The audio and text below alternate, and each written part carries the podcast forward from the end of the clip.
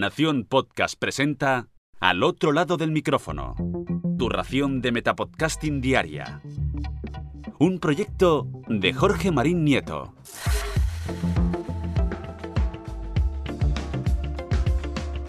Hola, mi nombre es Jorge Marín y os doy la bienvenida al otro lado del micrófono.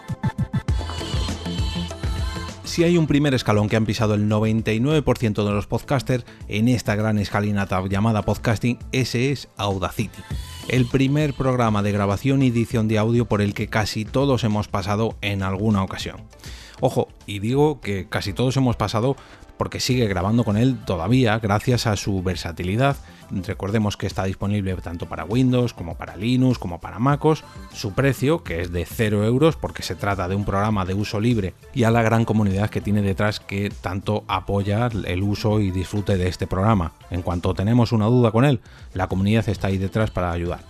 Conviene recordar que Audacity se creó en 1999 por Dominique Machoni y Roger Dannenberg en la Universidad de Carnegie Mellon y meses más tarde, ya en el año 2000, en mayo concretamente, fue publicado en SourceForge.net.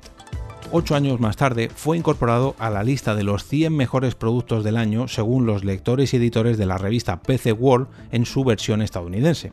Desde su lanzamiento en mayo del 2000 hasta octubre del pasado 2020 ha alcanzado ni más ni menos que los 100 millones de descargas y ahora, en marzo del 2021, nos dan una muy pero que muy buena noticia ya que llega por fin el lanzamiento de su esperada versión 3.0.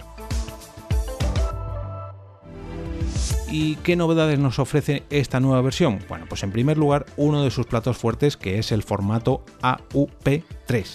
¿Qué es este formato AUP3? Anteriormente los proyectos de esta aplicación se guardaban como una gran cantidad de archivos distintos eh, que agrupaba un archivo maestro, por así decirlo, llamado .aup, que contenía toda la información de dicho proyecto y hacía, pues digamos, de pila de archivos. Eh, pero claro, ¿qué ocurría? Que en muchas ocasiones los usuarios manazas, como yo, por ejemplo, se llevaban ese único archivo pensando que ahí se aunaba el proyecto y se rompía así la estructura necesaria para poder abrirlo con normalidad. Si separabas ese archivo del resto de ficheros, pues no podías recuperar el proyecto, pero eso ahora, gracias al formato AUP3, es muy distinto. Ahora ese archivo contendrá toda la información necesaria para poder llevaros vuestras ediciones de audio con mayor facilidad. También han mejorado un poquito más el efecto puerta de ruido y han sumado un nuevo analizador llamado etiquetar sonidos, con el que podemos etiquetar sonidos y silencios para mejorar todavía más las ediciones de audio. También han incluido la posibilidad de importar y exportar macros para hacer un poquito más fácil esta edición y por último, como no podían ser menos, han aprovechado este nuevo lanzamiento para corregir un montón de errores que, bueno, unos más grandes y otros más pequeños se venían acumulando desde las versiones anteriores. Concretamente han arreglado 160 errores que contenía Audacity. Todo esto lo comentan en su web, donde, por cierto, también podemos descargar esta nueva versión y además leer estas novedades que os estoy comentando en el episodio de hoy.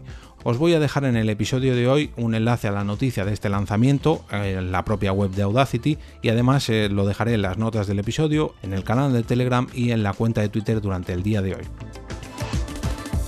Como cada viernes, desearos un gran fin de semana lleno de podcasts que hayan sido grabados o editados con Audacity o con cualquier otra aplicación de edición de audio, pero sobre todo que os gusten tanto como para recomendarlos el próximo lunes con motivo del lunes podcastero.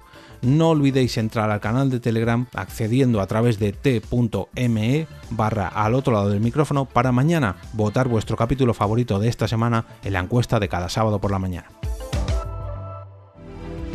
Y ahora me despido y como cada día regreso a ese sitio donde estáis vosotros ahora mismo, al otro lado del micrófono.